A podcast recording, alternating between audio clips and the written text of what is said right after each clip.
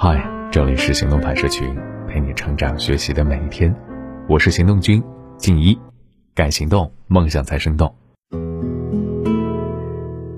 有一句话可能你听过，叫“挣钱的眼光要长远”，听起来很像是一句鸡汤，是吧？这样的道理呢，当然谁都能懂。不要短视，不要太过追求眼前利益，不要挣太多的容易钱。说起来是轻松。毫不费力。可是呢，当你真的可以用某种资源快速挣钱的时候，又会发现，这句话实现起来的难度，哎，指数可以达到五星级。因为人的本性，都想走那条很容易的路啊。今天和你分享的文章是来自林公子的后花园，看看他的观点是什么。之前我在 B 站上关注了一位视频 UP 主。他最近聊到自己当时辞职全职做视频的时候，有一件事情我听了特别感慨。他说，在粉丝暴涨后，接广告恰饭其实来钱非常快，但是他不想违背当初拍视频的初衷，只选择那些符合他要求的推广。偏偏他要求很高，这就导致恰不到合适的饭，只好辞职开了一家公司，代理销售国外的起泡酒，以开拓新的收入渠道。这位 UP 主，我是从他二十万粉丝不到的时候就关注了，眼看他以惊人的速度，在不到一年的时间就拥有了两百多万的粉丝。你知道，在粉丝经济时代，如此多的粉丝量，意味着只要靠广告这一条路，收入就足以超过百分之九十九以上的上班族。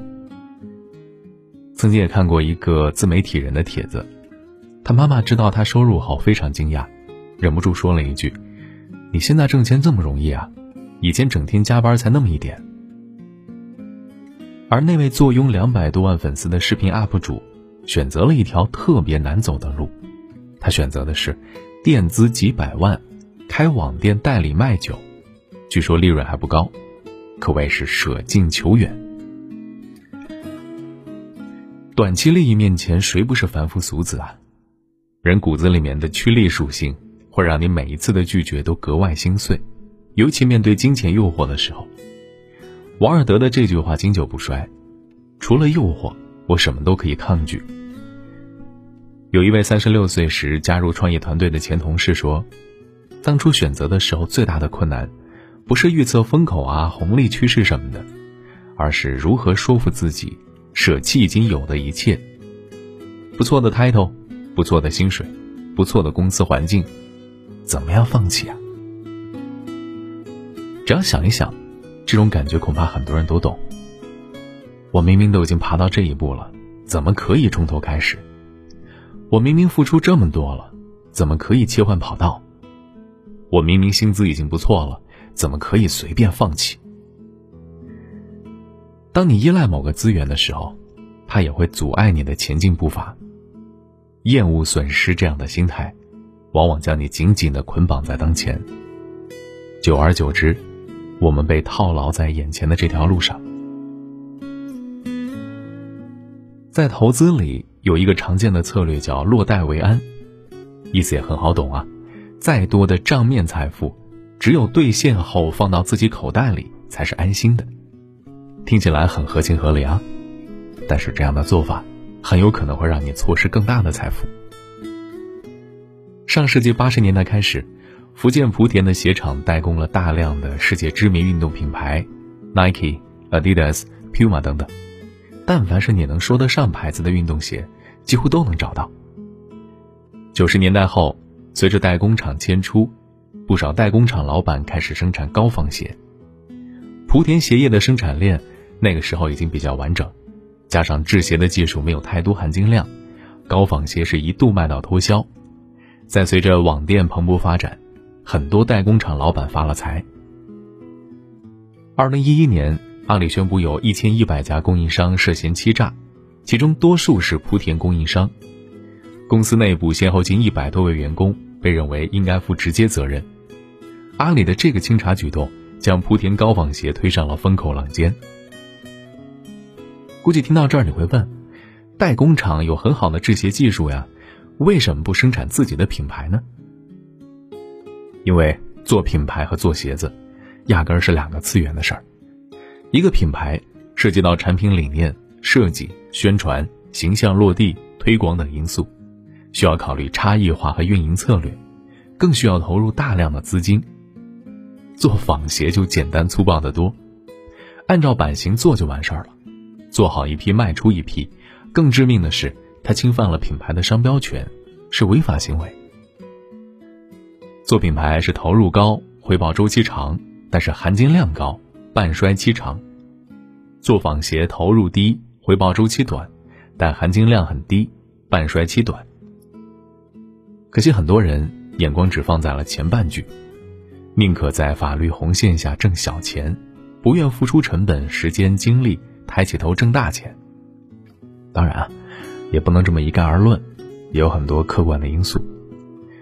总之，福建部分转型做品牌的鞋厂，现在不少已经在鞋业行业中站稳脚跟，而有不少做高仿的工厂或作坊，几十年过去，仍然只能在灰色产业中挣一点小钱，这也是现实。在短期的诱惑面前，行业如此，企业如此，咱们普通人就更不用说了。最常见的莫过于两点：第一，把资源快速折现，比如说手里面有平台资源，就单纯以消耗资源为代价获得利益，不去考虑其他出路，时间一久产生了依赖。第二，在门槛过低的行业中，不少人一想到兼职或副业。就想到开专车送外卖，哎，诚然，劳动无贵贱，可必须要说，门槛过低的事儿，很难让你产生核心竞争力啊。抵得住诱惑的人，他们懂得用一砖一瓦铸造起坚固的围墙，而不是拿砖换钱。对利益的短视，还可能让你行为变形，在职场上频繁的踩坑。几年前，我朋友公司合作的一家银行。到他们那儿推广企业员工消费贷款，在办理的时候，其中一位工作人员顺便推起银行理财产品。他看到朋友有些犹豫，估计呢是想尽快促成这单业务，脱口而出：“你公司的谁谁谁，前阵子都在我这儿买了多少万呢？”他口中的谁谁谁啊，正好是某位副总，而且当时还有不少同事在场。被副总得知后非常恼火。拿起电话就投诉了他，随意透露客户投资情况，还在客户所在企业，谁还敢找他买产品啊？这还差点连累到所在银行与公司的其他合作。对我们现代人来说，挣钱当然是头等大事儿，可是，一旦太想赚钱，就会心急，一心急，就会为了蝇头小利忽视职业操守，甚至走错路。倒是长线布局的人，往往笑到最后。一九九五年成立的亚马逊，作为美国最大的一家网络电子商务公司，市值近九千亿美元。但很多人不知道的是，亚马逊在创业的前二十年都处于连续亏损状态。创始人贝索斯从一开始追求的就不是单纯的营收，不追随华尔街的衡量标准。长达二十年里，他始终放眼于长远目标。贝索斯多次主动尝试，也经历了无数的小失败。最后换来了大胜利。假如一个追求短期回报的人，他会愿意亏损二十年吗？不会。一叶障目下，只会想抓牢今天的三瓜两枣，从而失去长期战略和宝贵机会。当然，说到贝索斯，也要提一下，这和他一个人的坚持以及跟其他人的周旋，有时候不完全是一个人的成就。可如果你认真观察，不难发现，真正聪明的人。最常用的的确是笨办法，操作普通，默默无闻，可突然有一天展示出的成果会让所有人惊讶于他的积淀。就像钱钟书先生是公认的聪明人，记忆力特强，传说是过目不忘。一九二九年考入清华后定下的小目标是横扫清华图书馆。就是这么一个聪明人，他是怎么看书的呢？做笔记啊。而且，一本书读很多遍，不断的填补笔记。他的笔记本是普通笔记本的四本厚，上面密密麻麻的中英合并。把书读完后，他就送人了，只留下厚厚的笔记。这年头，许多人喜欢问捷径，可真正的捷径，其实就是不走捷径。说到芯片，提到华为的芯片，近几年可是热议话题。实际上，十五年前华为就开始研究芯片了，只是当时关注的人没那么多。芯片研究每年需要花费大量的人力财力，华为把研究经费的百分之四十都投入其中，这事儿看起来完全吃力不讨好。可偏偏就是这样的笨功夫，在危机来临的时候，让华为从容地抵挡住了别人眼中的灭顶之灾。所以呢，太容易走的路，太容易挣到的钱，表面上能够让你小有成就。可是战线拉长后，此时吃到手的一兵一卒，反而会让你错判整个战局。所以就是别相信什么捷径，没有什么资源能够让你一辈子顺风顺水。想要品尝到果实的甜美，也请踏踏实实的经历春夏秋冬。这都是作者的观点啊，我作为个人也多说两句。有时候这道理啊，举再多的例子。呈现在你面前，可能看起来都那么美好，但真的要做成，还是非常非常难。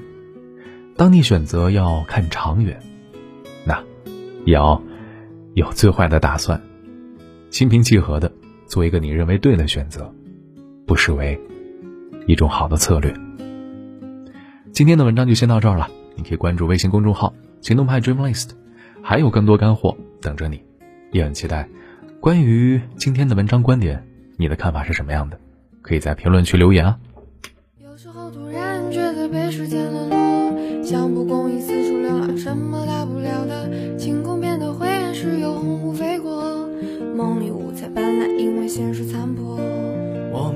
去挣钱吧，那时你说可以开始工作，你将不想干了。人们总是以为以为自己没错，但灾难来临，谁又在烧香拜佛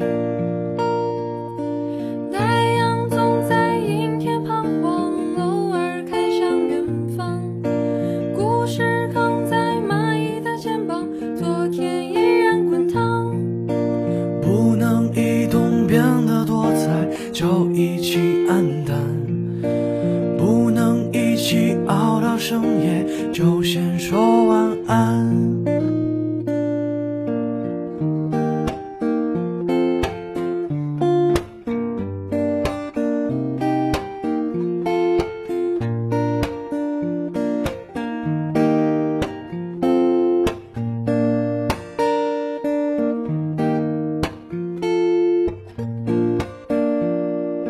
我怎能这样就晚安？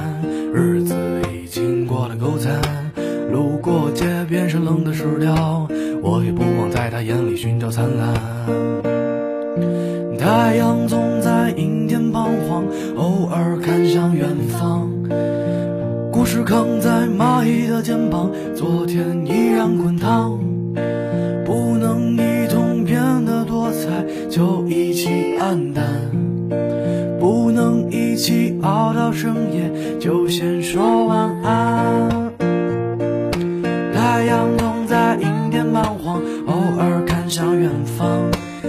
是扛。在蚂蚁的肩膀，昨天依然滚烫。不能一同变得多彩，就一起黯淡。不能一起熬到深夜，就先说晚安。多伦多小下的风铃。